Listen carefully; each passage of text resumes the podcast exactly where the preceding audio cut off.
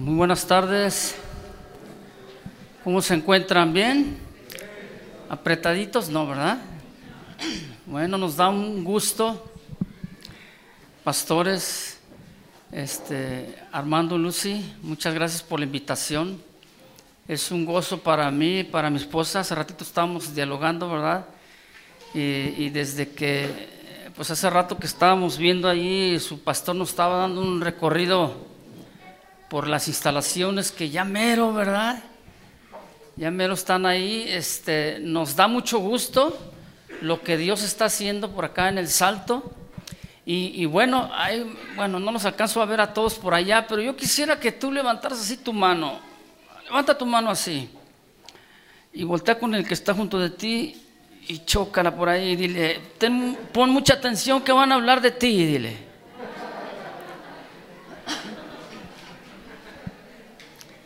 No, no se crea. Vamos a, estudiar un poco la, escritura.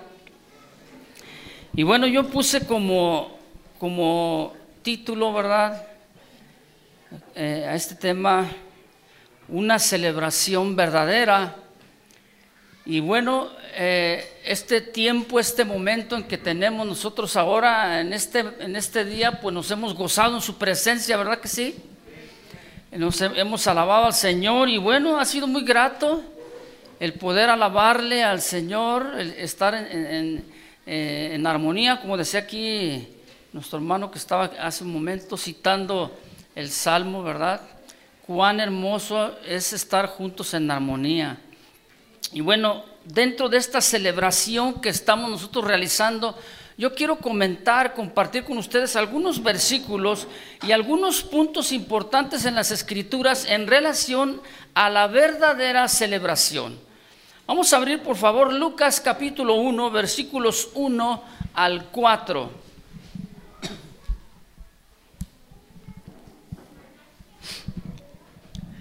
Lucas 1, 1 al 4. Lucas el evangelista no fue apóstol, fue evangelista. Escribe de esta manera, ¿ya lo tiene? Lucas 1 dice, dice, puesto que ya muchos han tratado de poner en orden la historia de las cosas que entre nosotros han sido ciertísimas, tal como nos lo enseñaron los que desde el principio lo vieron con sus ojos y fueron ministros de la palabra me ha parecido también a mí, después de haber investigado con diligencia todas las cosas desde su origen, escribírtelas por orden, oh excelentísimo Teófilo, para que conozcas bien la verdad de las cosas en las cuales has sido instruido. Muy bien. Mire, aquí viendo la escritura, el, el evangelista él, era un doctor, doctor, él era médico, pero a él le gustaban las cosas, poner las cosas en orden. Él le, gustaba tener mm, este, en su vida eh, un, un, orden y hacer las cosas muy minuciosamente. ¿Usted sabe lo que quiere decir minuciosamente? O sea, con detalle. ¿Sí? Eh, por ejemplo, estamos viendo la escritura y estamos leyendo con detalle lo que dicen las escrituras. No hay mejor manera de ver cuál es la verdadera celebración si no es a través de qué? De las escrituras, ¿verdad? Entonces, aquí en las escrituras nos damos cuenta cómo fue la verdadera, la verdadera Navidad, cómo fue el inicio del nacimiento de Jesucristo. Por eso es que aquí Lucas dice, muchos han tratado de poner en orden lo que las cosas como se dieron desde el inicio. Dice, pero yo lo he hecho con muchas, mucho detalle para que tú sepas en lo que has sido instruido. Es decir, cómo has sido enseñado, cómo te han instruido, cómo te ha llegado a ti la palabra, cómo te ha llegado a ti la información. Entonces, este Lucas lo, lo, pone y lo va armando poco a poco. ¿Para qué? Para que nosotros a, su vez, hoy en nuestra época, en nuestro tiempo, podamos ver el enfoque verdadero de esta celebración. Y obviamente la celebración navideña, ¿quién es el enfoque? ¿Quién es el, el principal celebrado? A ver, dígamelo fuerte, ¿quién? Jesucristo, porque es el nacimiento de Jesús. Navidad significa natividad, o sea, nacimiento. Ahora, fíjese bien, por muchos años hemos vivido o hemos estado aquí en, la tierra eh, escuchando, leyendo historias, narraciones de las cuales no del todo han sido ciertas. ¿Me explico? Por eso es que vamos a dónde? A las escrituras. Y bueno, aquí como, como yo le estoy mencionando, hemos vivido inclusive algunos errores gramaticales, fallas de algunas traducciones, de algunas tradiciones y, creencias erróneas, ¿verdad? En las que han tergiversado, es decir, han cambiado, han volteado el enfoque verdadero de la celebración o han hecho un pensamiento o una creencia muy en contra o no de acuerdo a lo que las escrituras nos dicen, ¿verdad? Y bueno, si podemos decirlo de esta manera, muchos de nosotros vivimos en otro tiempo en un error. Y un error se le llama o se le puede decir engaño. ¿Sí o no? ¿Sí? Por ejemplo, ¿cuántos les dijeron que Santa Claus le traía los regalos? sea honesto. La Biblia dice, no os hagáis. A ver, levante la mano. ¿Cuántos le dijeron? es un error. ¿Sí o no? Usted cree, usted piensa y usted crece con una creencia, con un pensamiento que cuando llegas a las escrituras te das cuenta que el Señor, este gordito panzón, ¿verdad? Ni siquiera aparece en las escrituras. Si lo, lo está viendo, ahora Lucas el evangelista Obviamente él delicadamente indaga y escribe las cosas, los hechos que dice han sido ciertísimos. O sea, no cabe duda, no hay margen de error. Y esto está refiriéndose al, eh, a los acontecimientos del nacimiento de Jesucristo, ¿verdad? Y bueno, e igual que el, que el otro evangelista que sí fue apóstol, Mateo, van de la mano en sus escritos. Y vamos a leer, si quiere por favor abrir Lucas capítulo 2, versículos 7 y 8.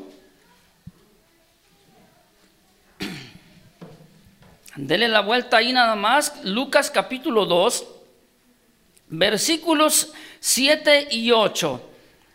Y dice, y dio a luz a su hijo primogénito y lo envolvió en pañales y lo acostó en un pesebre porque no había lugar para ellos en el mesón.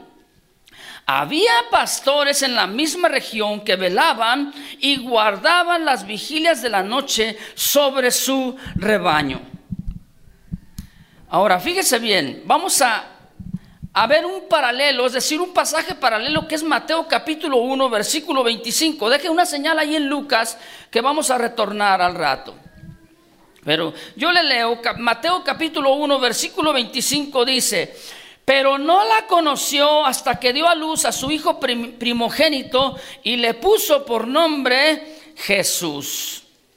Bueno, aquí en estos dos pasajes que acabamos de leer, estamos viendo un, puñado, ¿verdad? Un grupo de, de verdades nos damos cuenta lo que la escritura habla en cuanto al nacimiento de Jesús, el Hijo de Dios. Dice aquí que fue el primogénito de José y de María. ¿Sí? ¿Lo, vio en los dos textos? ¿Qué significa la palabra primogénito? A ver, levante la mano el que es primogénito, el primero de muchos hermanos. Aquí hay muchos, es el primogénito. ¿Qué quiere decir? Que abajo de usted o después de usted le nacieron a sus padres otros hijos. ¿Lo entendemos? ¿Qué quiere decir entonces? Que en la naturaleza humana de Jesús, Jesús nació en la tierra, pero fue el primogénito. O sea, el primero de varios. Esta es una gran verdad, que usted y yo muchas veces crecimos con ignorancia y con error, ¿sí o no? ¿Sí o no? Ahora, fíjese bien, estoy hablando acerca de la naturaleza humana de Jesús. Dios hecho carne, habitó entre nosotros y habitó en un cuerpo el cual, en el cual Él fue el primogénito de varios. En relación a la naturaleza divina de Dios, la Biblia dice que Él es el unigénito del Padre. ¿A qué se debe? Que Él es igual al Padre, que tiene la misma esencia que el Padre. Es decir, Dios, Emanuel, habitó entre nosotros. Emanuel, ¿qué quiere decir? ¿Se acuerda alguien? Dios con nosotros. Entonces, fíjese cómo aquí está la gran diferencia que Jesús es el, el Hijo unigénito del Padre. ¿A qué se debe? A, qué este, quiere decir esta, esta expresión? Quiere decir que viene de la misma esencia de Dios. O sea, es Dios mismo. Por eso es que estamos viendo aquí la gran diferencia entre la naturaleza humana y la naturaleza divina de Jesús unida en el cuerpo humano de nuestro Señor el Salvador. El que vino a morir, como bien decían aquí los chiquitines, ¿verdad? Vino a morir por nosotros, por nuestros pecados, y tuvo que tomar forma humana para identificarse con el hombre, ¿sí o no? ¿Sí o no? Bueno, ahora, ¿qué quiere decir esto entonces? Jesús fue el primero y quiere decir que en su familia natural él tuvo hermanos y tuvo hermanas. Yo le leo, nada más se lo leo. Dice aquí Marcos capítulo 6, versículo 3. Cuando Jesús inicia su ministerio en la tierra dice, ¿no es este el carpintero? Mire, este es el origen de Jesús. El, el origen del Padre de Jesús, ¿cuál era su oficio? carpintero. Entonces hacen una pregunta cuando ven a Jesús que está predicando del reino de los cielos, que el reino de los cielos ha venido y que necesitamos una salvación, que necesitamos la redención en nuestra vida, el perdón de nuestros pecados. Entonces la gente comienza a extrañarse. Y dice, ¿qué no es este el hijo del carpintero? Dice, ¿Qué no es hijo de María, hermano de Jacobo, de José, de Judas y de Simón? ¿No están también con nosotros sus hermanas? Dice, y se escandalizaban de él. Fíjese, esto es la verdadera celebración. ¿Quién es el motivo de nuestra celebración? ¿Quién? Jesús. Eso es lo importante para nosotros, mire. Pero necesitamos poner una base. Necesitamos, como lo hizo Lucas, poner por orden las verdades de las sagradas escrituras. ¿Para qué? Para poderlas transmitir tal y como dicen las mismas escrituras. Porque si no, entonces estamos enseñando y estamos transmitiendo erróneamente las verdades que debemos de conocer, ¿sí o no? Esto nos indica entonces que María, la madre terrenal de Jesús, no fue siempre virgen. ¿Lo entendemos? Esa es otra verdad, que es lo que la escritura habla. Entonces, fíjese bien, Juan 3:16, usted se lo sabe de memoria, ¿no? ¿Qué es lo que dice? Porque de tal manera amó Dios al mundo y aquí viene el origen de Jesucristo hecho hombre. Amó al mundo que envió a su Hijo unigénito, no dice primogénito. ¿Cuál es el qué, qué significa el hijo unigénito? ¿Quiénes son hijos únicos en su familia? Levante la mano, que no tiene hermanos. ¿No hay ninguno? Ahí hay una unigénita.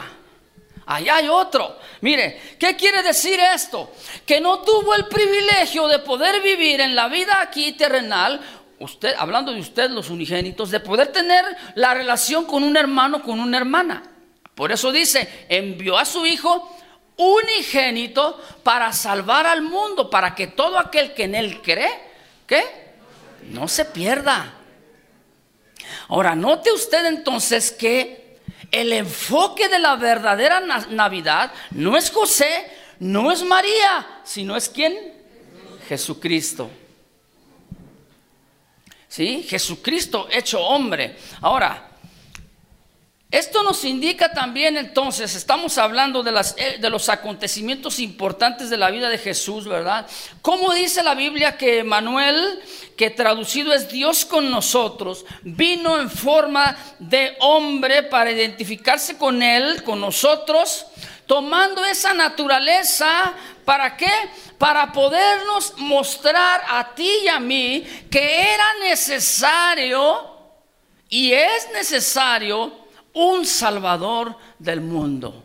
Por eso Jesús significa qué?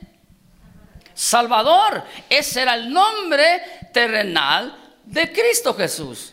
Jesús, que es Salvador. Entonces, fíjese bien, esta es una gran verdad. Esto es la razón de nuestra celebración. Esto es lo importante del nacimiento de Jesús. ¿Sí?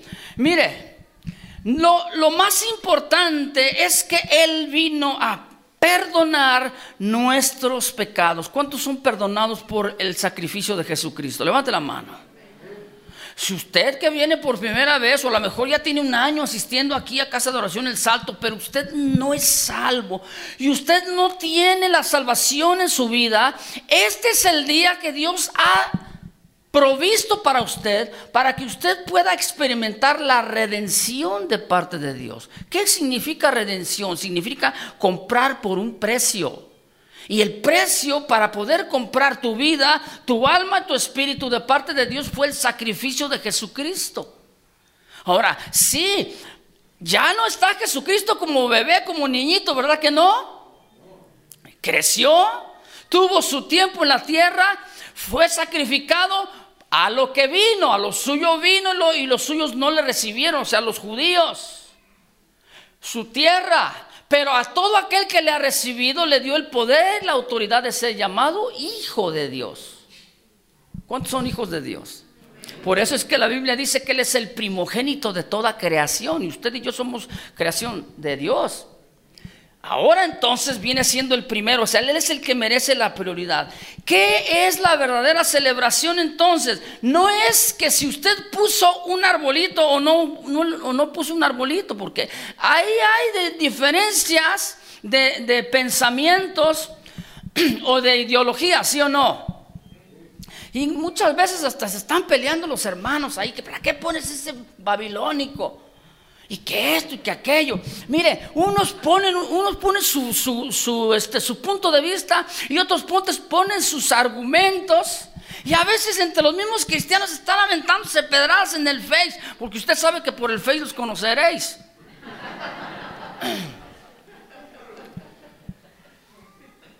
Y están diciendo una y otra, eso no es lo importante. ¿Sí? No es importante que si es pagano o no es pagano. No es importante que si puso usted foquitos o no puso foquitos o que, qué significan. No es indispensable si usted ha colocado o no adornos navideños en su casa. Eso no es lo que, lo que hace la Navidad. Eso no es la verdadera celebración. ¿Me está entendiendo? Entonces el que pone no menosprecia al que pone y el que no y el que pone, el que no pone no menosprecia al que pone. ¿Me entendió? El trabalenguas. Ah, volteé con el que está junto a usted y le dije, ya ves, te dije. Te dije que iban a hablar de ti. Ahora mire, hermano, todo lo que yo acabo de mencionar ahorita, que no es importante, esto no afecta si lo haces o no lo haces, no afecta a tu salvación. Nada más una persona dijo amén. Gracias, hermano, por el apoyo. Voy a repetirlo. Lo que usted hace, si pone o no pone, eso no le afecta a su salvación. lo que sí le puede afectar a usted es que si tiene o no a Jesucristo en su corazón. Porque usted puede celebrar año tras año tras año que el nacimiento de Jesús. Pero si Jesús no ha nacido en su corazón, ¿de qué le sirve? ¿De qué va a servirnos? Celebremos Navidad, pero hagámoslo con verdad. ¿Sí o no? Otro texto, Lucas capítulo 2, versículos 8 al 14. Y aquí vamos a ver un poquito más certeramente, como dijo Lucas, los acontecimientos Lucas 2, 8 al 14. Y pongamos mucha atención. Seamos observadores de lo que dice la escritura. ¿Ya lo tiene?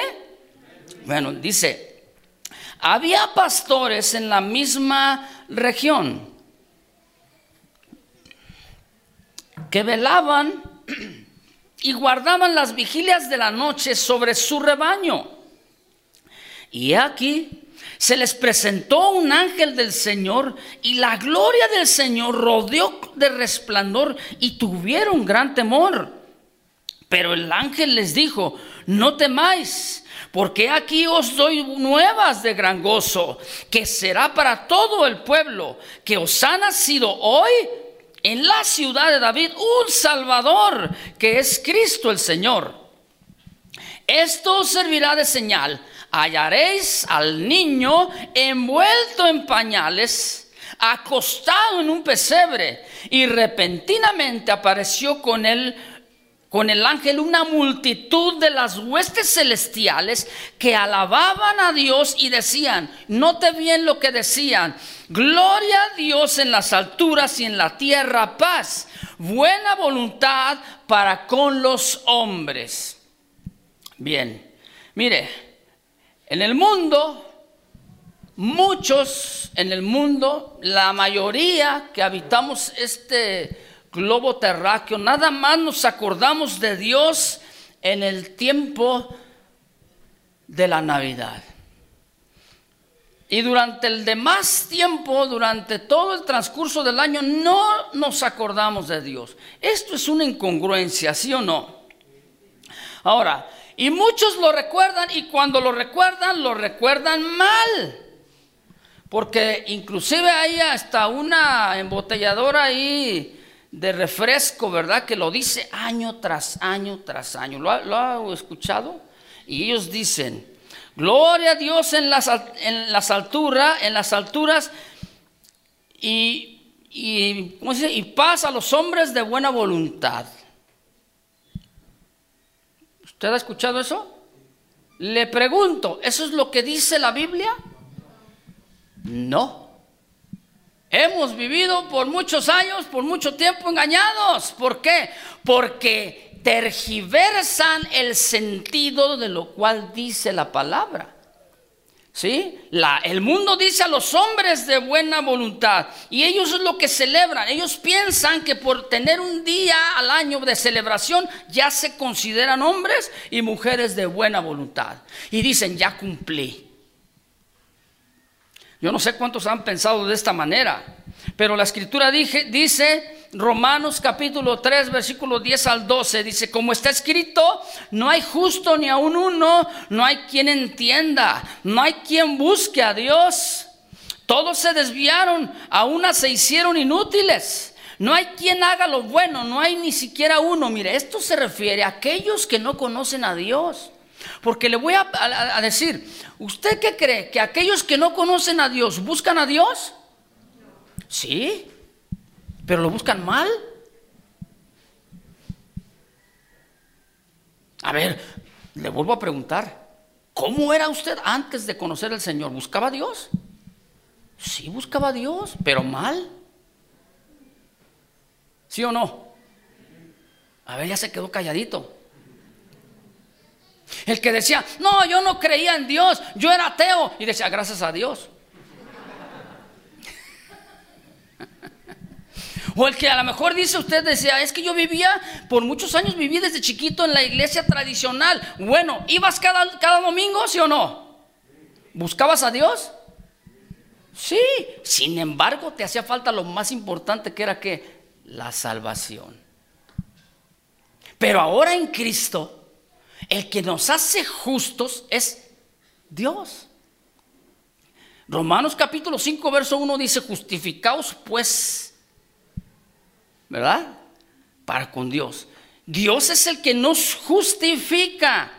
¿Sí? Uno mismo no puede ser justo por sí mismo. Para eso nació Jesucristo, para justificarnos. Y justificar quiere decir hacerte libre delante de Dios hacerte justo delante de Dios. Nadie puede ser en sus propias expensas ser justo delante de Dios. No, necesitamos por fuerza un Salvador, que es Cristo Jesús. Aquel, que, aquel niñito, aquel bebé que nació y que le dijo, le dijo en, las escrituras a los, eh, a los estos, este, ¿cómo se llaman? No, a los pastores, ¿verdad? Dijo, hallaréis envuelto en pañales, les estaba dando señales, ¿verdad? Y paz, por eso dice paz en la tierra. ¿Por qué? Por eso Jesús dijo, se haga tu voluntad aquí en la tierra como se hace en donde? En el cielo. O sea, la voluntad de Dios allá en el cielo es la paz, es la unidad que existe. Y el, aquel que solamente pueda dar paz es Jesús. Por eso la Biblia dice, un niño nos es nacido, un niño nos es dado. Lo dilatado de su imperio, ¿verdad? No tendrá fin su imperio. Y dice, príncipe de qué? De paz. ¿Quién es el que trae paz al mundo entonces?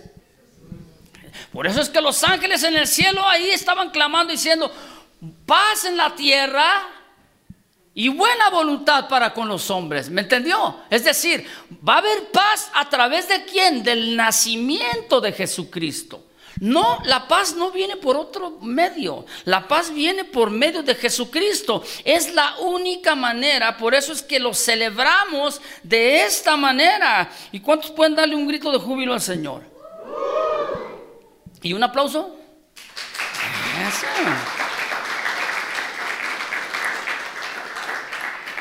Entonces celebremos Navidad, pero hagámoslo, hagámoslo con verdad, ¿no? Lucas capítulo 2, versículo 8, ahí estaba, estaba leyendo, dice que había pastores en aquella misma región, ¿se acuerda? O sea, cuando nace, entra entraron aquel pesebre, el pesebre es el comedero, ¿verdad? Entran a aquel lugar donde, donde yacían los animalitos, donde estaban ellos, esos animalitos ahí. No había lugar para ellos en el mesón, dice la escritura, ¿verdad? Quiere decir entonces que Dios provee entonces para el nacimiento de Jesús de esta manera. Y en su infinita misericordia, sea como sea, y haya nacido en donde haya nacido, Jesús nació. ¿O no? ¿Cuánto le dan gracias a Dios porque Jesús nació ahora en el corazón nuestro? fíjese lo que dice Mateo capítulo 2, versículo 1 al 8. Bueno, notemos el ejemplo que acabamos de ver anteriormente antes de leerlo. Dice que estando cuando nació Jesús en esa misma región, o sea, cerca a Jesucristo, cerca a donde estaba el pesebre, estaban quienes? Los pastores. ¿Sí? Notemos entonces, los ángeles aparecen, vienen unos cánticos eh, celestiales de unas huestes espirituales, no solamente fue un ángel, unas huestes significa ángeles. Imagínense ustedes un coro angelical de esa magnitud y los, eh, que usted fuera uno de esos pastores y estando en la noche, porque dice que estaban guardando la vigilia de la noche. ¿A qué hora nació Jesucristo entonces? En la noche. Imagínense el esplendor en el cielo y las voces en el cielo. Qué impresionante, ¿sí o no? Y que se les aparezcan los ángeles ahí, que les digan, les ha nacido un Salvador. Y les dice, ahí, en el pesebre. Aquí no había aparecido todavía la estrella. ¿Lo entendemos? A ver. Yo le dije que íbamos a aprender verdades de las escrituras. Aquí todavía no aparece la estrella. ¿Sí o no? A ver, dígamelo con convicción.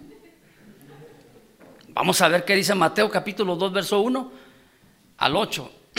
Ahora acuérdese, note usted que los que estaban cercanos al pesebre eran los pastores y los que venían de lejos eran quién?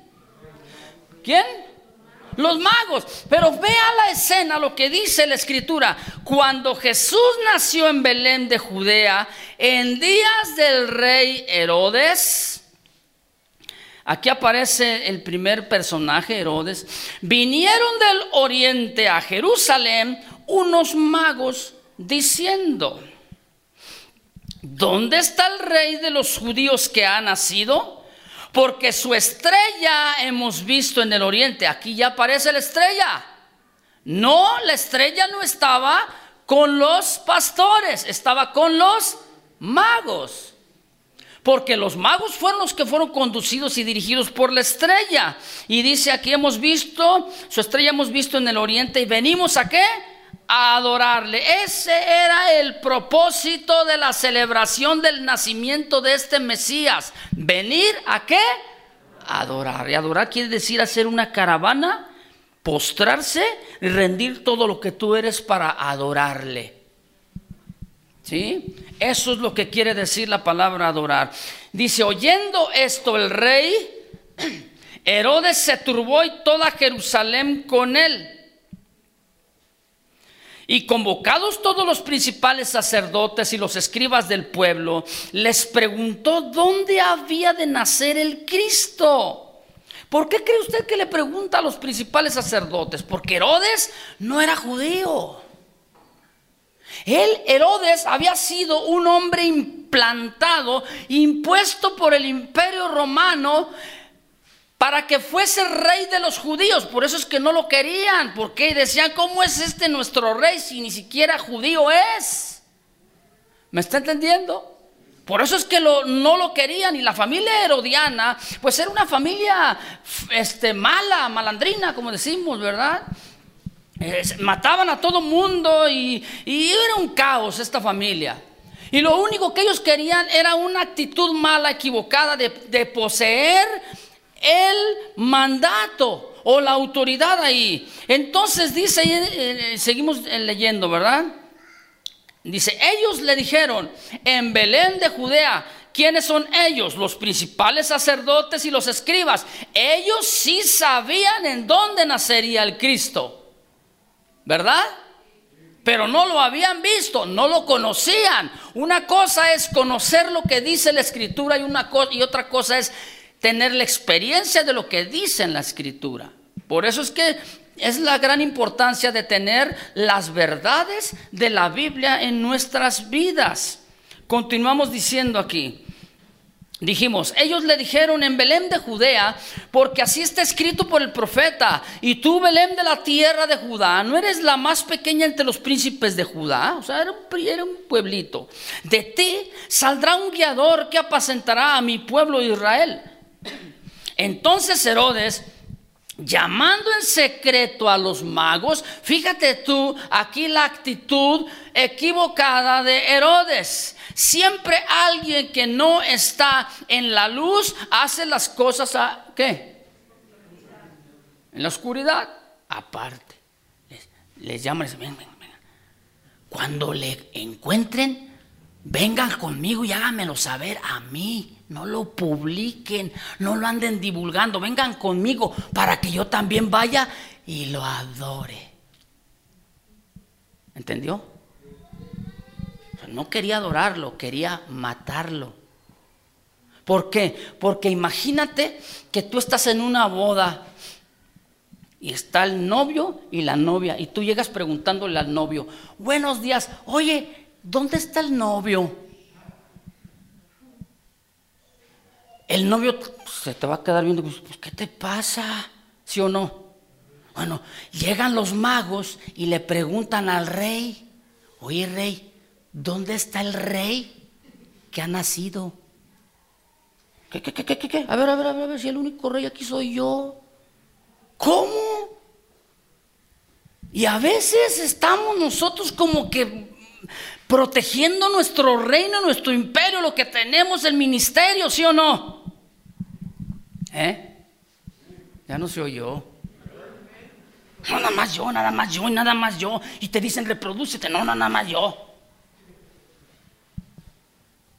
Ya ándale, tienes que. Tú toca la guitarra, pues reproduce, reproducete en otro para que toque también la guitarra. No, porque si luego me quita el ministerio. Cálmate, Herodes, cálmate, Herodes.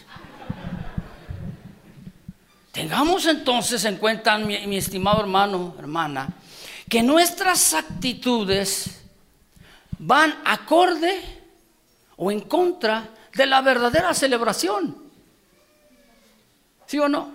Y en este tiempo de la verdadera celebración es tiempo de dar.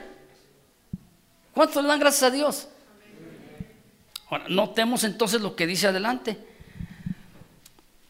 Eh, dice, indagó de ellos diligentemente el tiempo de la aparición de la estrella y enviándolos a Belén dijo, id allá, averiguad con diligencia acerca del niño y cuando le halléis, hacedmelo saber para que yo también vaya y le adore. Wow. Mire, aquí vemos varios puntos interesantes, ¿verdad? Vemos a ciertos personajes que nos arroja. La escritura no nos arroja mucha información sobre ello, pero hay que investigar. Hay que saber a qué se debe, a qué se refiere. Y aquí el, primer personaje del cual ya hablamos fue Herodes. Y los segundos personajes, ¿quiénes son? ¿Quién? Los magos. Mire, la escritura no dice que eran reyes. ¿Me está oyendo? Porque entonces, ¿cómo está eso? ¿Qué incongruencia sería de que un rey, ¿cómo es que pasó un rey de un reino a otro? Porque si fueron reyes de otro lugar, quiere decir que no pertenecían al imperio romano. ¿Cómo es que pasaron sin que hubiese conflicto con otro rey? ¿Y cómo es que dice la tradición que eran tres? Melchor, gastar y gastar, ¿o cómo? Tampoco dice los nombres. Es una tradición. Tampoco dice si venían en un elefante, en un camello, en un bajolote. ¿Me está entendiendo? La verdad de la Biblia, eso es lo que tenemos que hablar, eso es lo que tenemos que enseñar, eso es lo que tenemos que transmitir. Y mire, hay algo interesante aquí. Estos hombres, yo le decía, eran sabios, dice la Biblia, sabios de Oriente. En aquel tiempo, cuando los sabios surgían, era cuando existía un rey y siempre había, se rodeaba este rey de personas sabias y conocedoras, entendidas, conocedoras en todos los aspectos, en la cultura, en, en la guerra, en todos los aspectos. De manera que el rey iba y consultaba a sus sabios. Por eso les llamaban sabios. Y él, que, él tenía que hacer una, una, tomar una decisión, iba con los sabios y preguntaba, ¿qué no sería que estos sabios, conociendo eh, su, su, intelecto tan, tan amplio, conociendo que iban a ser un rey, ellos dijeron, ah, este rey necesita nuestro consejo, necesita nuestro servicio. ¿Qué no cree usted que lo más congruente es que ellos se presentaron para ofrecerse ellos mismos? A este rey que había nacido. Ahora, fíjese bien, estos hombres, los sabios, eran hombres políglotas, es decir, ellos tenían esta capacidad en el estudio, en el aprendizaje de varios idiomas, de varios, varias lenguas. Es lo que quiere decir una persona políglota. ¿Cuántos hablan tres idiomas aquí? Tres aquí el pastor habla tres idiomas. Hablas inglés, español y choluteca. ¿O cuál? Coreano. Ándale. Esa no me la sabía, pastor. A ver cuándo nos vamos de misiones a Corea. ¿Cuándo? ¿Mañana? Ah, bueno, pues. ¿Qué podemos decir entonces de su pastor? ¿Que es un hombre qué? Políglota. No todas las personas tenemos esa capacidad. ¿Lo ve? No todas las personas, estos hombres eran sabios, eran hombres entendidos, ¿verdad? Que ellos se regían en ese tiempo, eran astrónomos. Eh, es decir, se, se guiaban por las estrellas, perdón, por las estrellas por los, por los astros. Ahora, fíjese bien, ¿de dónde surge entonces la inquietud de estos? En el, en el, libro de Daniel, no lo busque, pero en el libro de Daniel, en el capítulo 1, versos 3 y 4, dice así, y dijo el rey a Aspenaz, jefe de los eunucos, que trajesen de los hijos de Israel, del linaje real de los príncipes, muchachos en quienes se no hubiese tacha alguna, de buen parecer, enseñados en toda sabiduría, sabios en ciencia y de buen entendimiento, e idóneos para estar en el palacio del rey. No todos están, no todos somos idóneos para estar cerca del pastor. ¿Lo entendió? No todos somos idóneos para estar en un púlpito. ¿Lo entendió? No todos somos idóneos para cantar o para tocar, porque algunos tocamos. Yo soy músico, pero no soy cantor. Intento cantar, pero soy músico. Puedo tocar algunos instrumentos, gracias a Dios por la gracia de Él, pero póngame a cantar y se me salen los... ¡Ah! Debemos entonces de saber y de reconocer cuál es nuestra parte en el cuerpo de Cristo. A veces estamos tan aferrados en hacer algo cuando Dios te dice, no, mi hijo, por favor. Tan desafinado cantas que cuando te desmayas en lugar de volver en sí vuelves en do. Solo los músicos entendieron.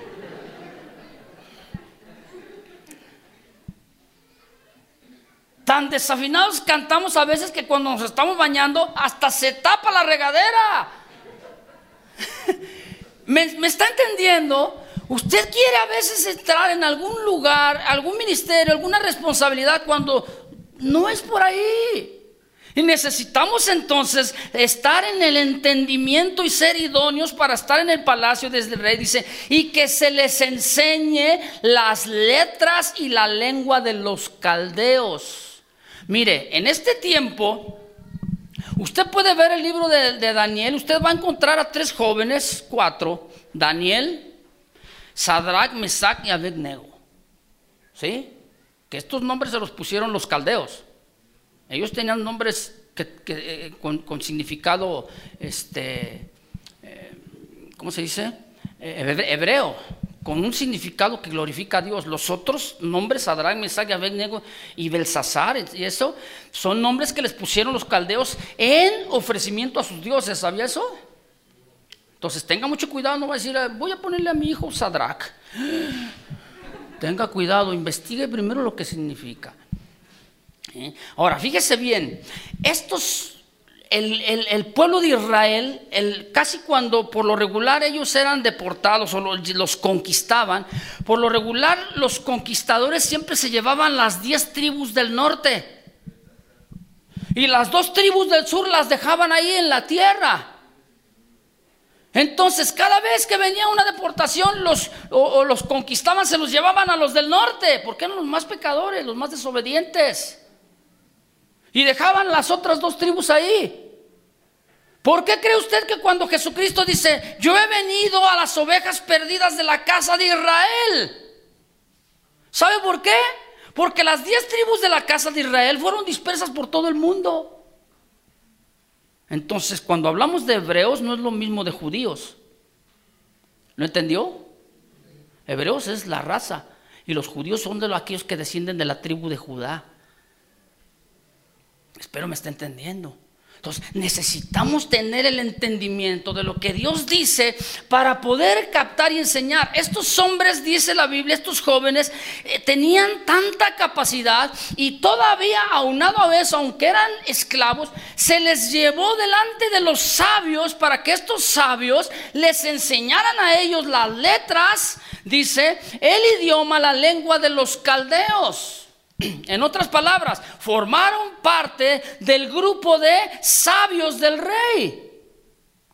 Pero fíjese, no solamente quedó ahí el asunto, resulta que obviamente que aquel que es buen, buen siervo de Dios y buen hijo de Dios, lo que hace es que transmite, así como Lucas, en orden la palabra de Dios, ¿sí o no?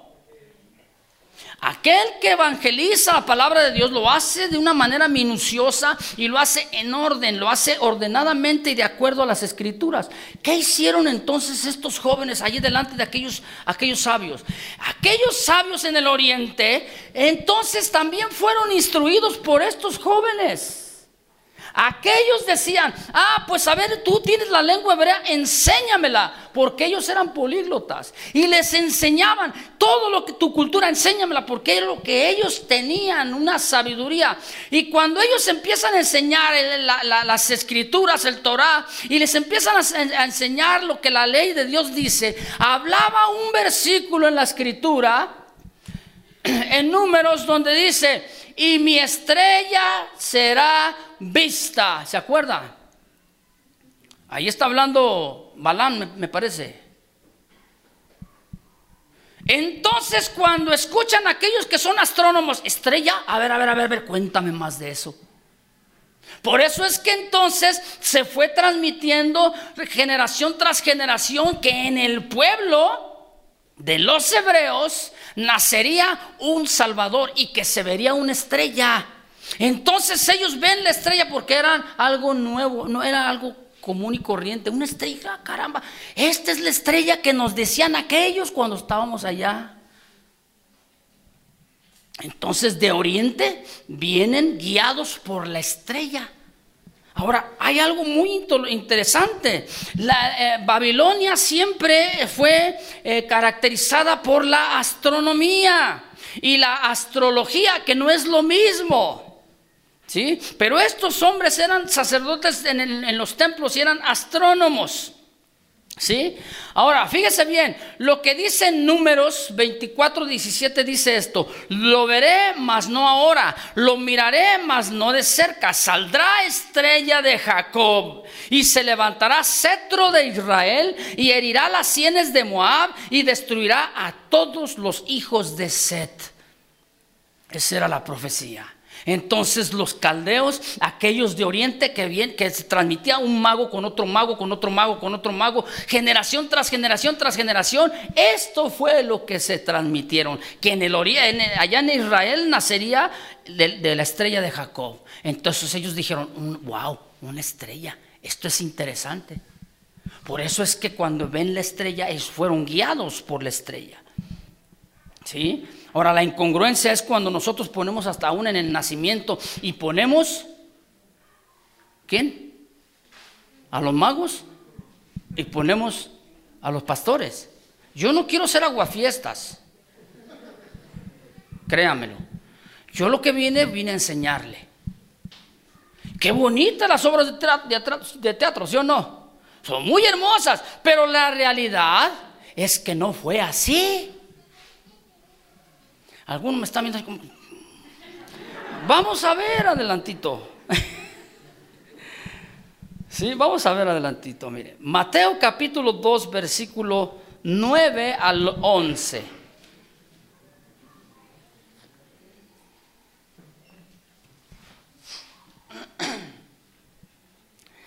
Y dice así, Mateo 2, 9 al 11.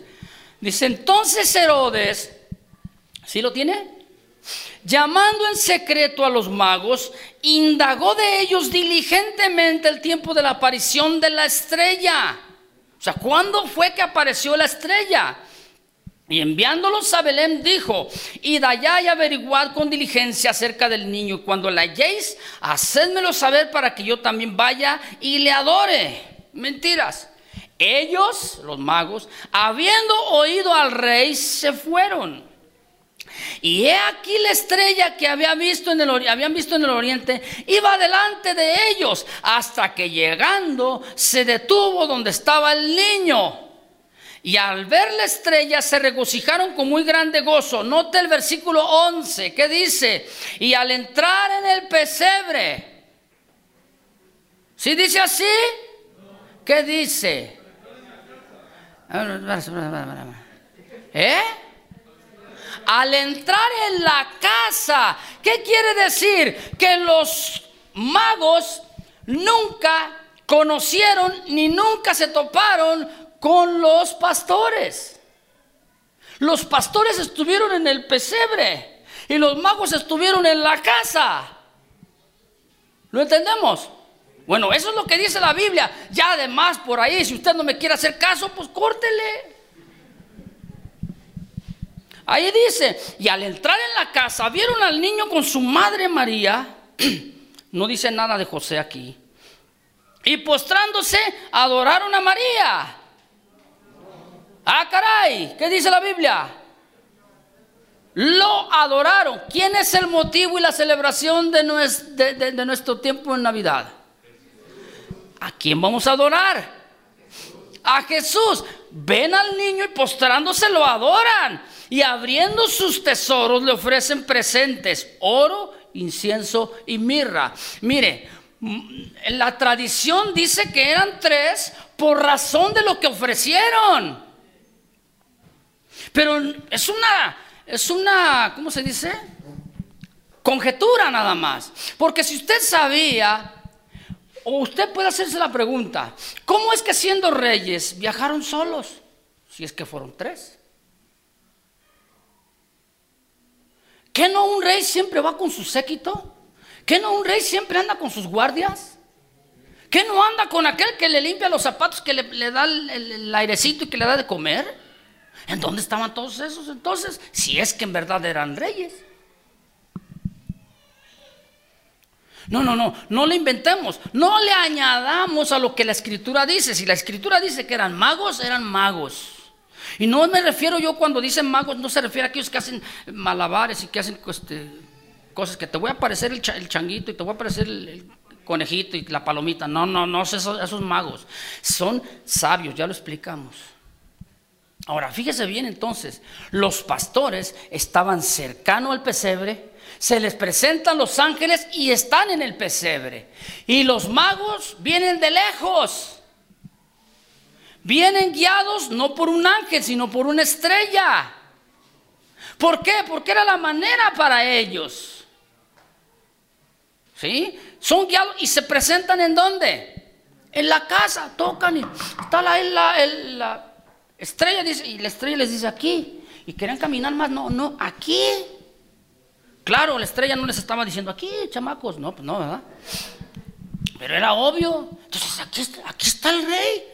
Entonces ven y dicen, ah, caray, pues obviamente cuando ellos llegaron, llegaron a Jerusalén porque era la capital de, del, este, del estado hebreo. Me, explico. En aquel tiempo los reyes siempre estaban en las capitales. Van a la capital y van al, palacio porque se supone que un rey ¿dónde está? Pues en el palacio. Pero resulta con que no, con que las cosas no son como yo pienso. Resulta como que la verdad que yo tengo en mi mente no es como lo yo lo había creído, sino diferente. Tocan a la puerta y dicen, aquí es. Abren la puerta y dice, ¿a quién ven primero? ¿A quién ven primero? Vea la escritura. ¿A quién? Al niño, porque lo importante es el niño. El rey de reyes y señor de señores. Aquel que había nacido. No estamos demeritando todo lo que Dios usó a su madre, ¿verdad que no? Tan así que dice la Biblia que era una mujer bienaventurada, digna de ser este, imitada por las mujeres. ¿Cuántas mujeres hay aquí? ¿Cuántas mujeres virtuosas? Pero en verdad, porque la Biblia dice, mujer virtuosa, ¿quién la hallará? ¿O no? Varones casados, ¿tú la hallaste? Pero no vaya a ser mujer que nunca te hallen en tu casa haciendo tus, deberes. ¿Dónde está mi mujer? ¿Dónde está mi mujer? no la hallo. Anda en todos lados, menos donde debe estar. Ya nos subieron los amenes, menos de las hermanas. Entonces la Biblia es tan clara, no eran reyes, eran magos y presentan oro, incienso y mirra. Entonces, fíjese bien, aquí hay algo que yo quiero puntualizar.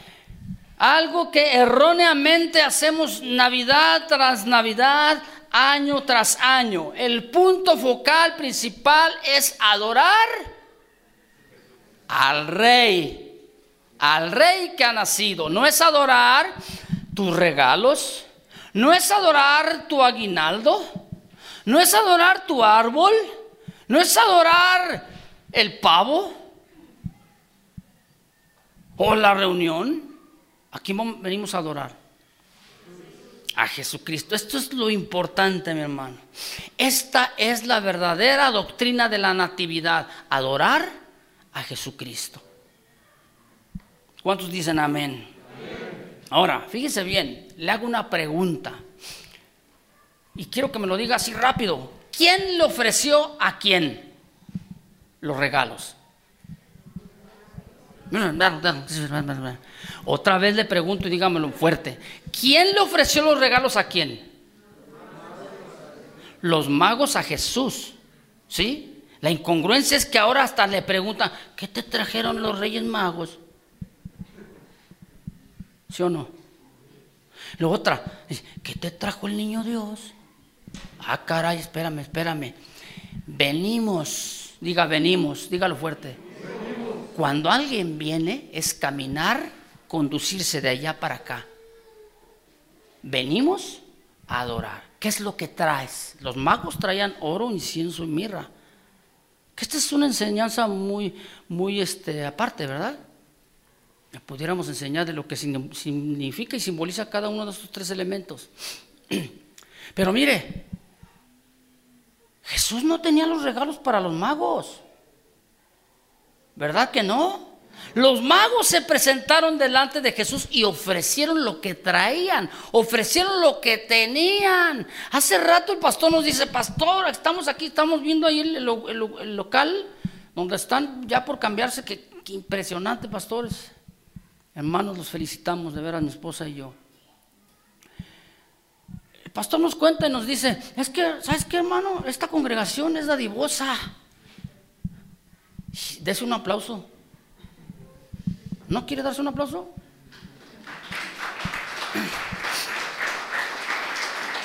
Ese es medio aplauso. Dije, dese un aplauso fuerte.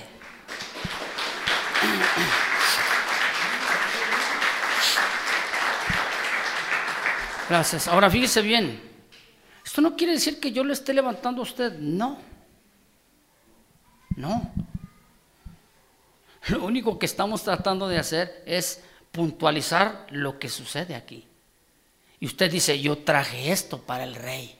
El pastor nos decía, es que hay hermanos que nos, nos han regalado que la cantera, bueno, yo no, yo no conozco, yo más voy a decir lo que él dijo. Hay un hermano que nos regaló la cantera, y otros que nos regalan las vigas, y otros que ponen la instalación eléctrica, y otros que le ponen aquí, y otros que van a barrer, y otros que van a quitar, y que van a pintar. ¿Quiénes son esos? Nada más aquí la pastora.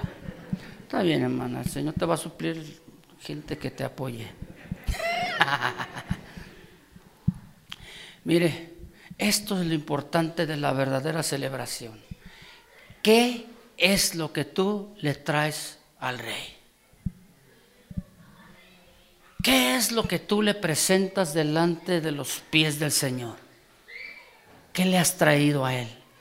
Tú dices, no tengo oro, no tengo incienso, no tengo mirra. Pero ¿qué tienes? Eso ofréceselo al Señor. ¿Cuántos dicen amén? Yo le voy a invitar que se ponga de pie, por favor. Y este es un buen momento para que en este tiempo usted pueda ofrecer a Dios lo que Él merece. Y recuerde una cosa, todo lo que somos y todo lo que tenemos es de Dios. ¿Sí o no? Bueno, solamente como dice la escritura, Señor, de lo recibido de tu mano te damos. Cuando Dios le dijo a Moisés que levantara y construyera el tabernáculo, la gente se acercó con Moisés para dar lo que tenía.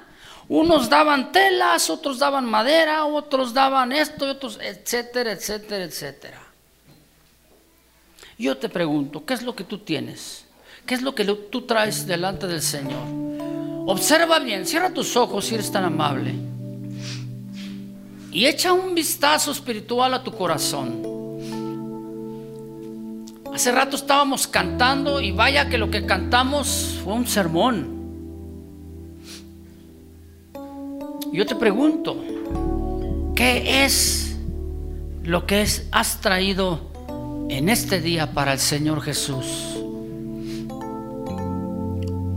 Yo hago una invitación muy especial a aquellas personas que vienen por primera vez o segunda vez, pero que tú dices, yo no, yo no tengo a Dios en mi corazón, no le he servido, no le he buscado correctamente. Yo no tengo la salvación, es más, he vivido como bien me parece. ¿Por qué no le entregas hoy tu corazón al Señor? Para que Él haga una morada de ti y que hoy pueda nacer Él en, en el pesebre de tu corazón. Dile, aquí estoy Señor, lávame, límpiame, purifícame de mis maldades, de mis pecados, Señor. Tú que ya eres nacido de nuevo, tú que ya eres cristiano, creyente, Dile, Señor, aquí estoy. Toma mi ser, Señor. Toma mi mente, mis fuerzas, mi corazón, todo mi ser. En el nombre precioso de Jesús. Abra sus ojos y ahora yo quiero invitarle a que usted dé una ofrenda de aplausos al Señor. Fuerte.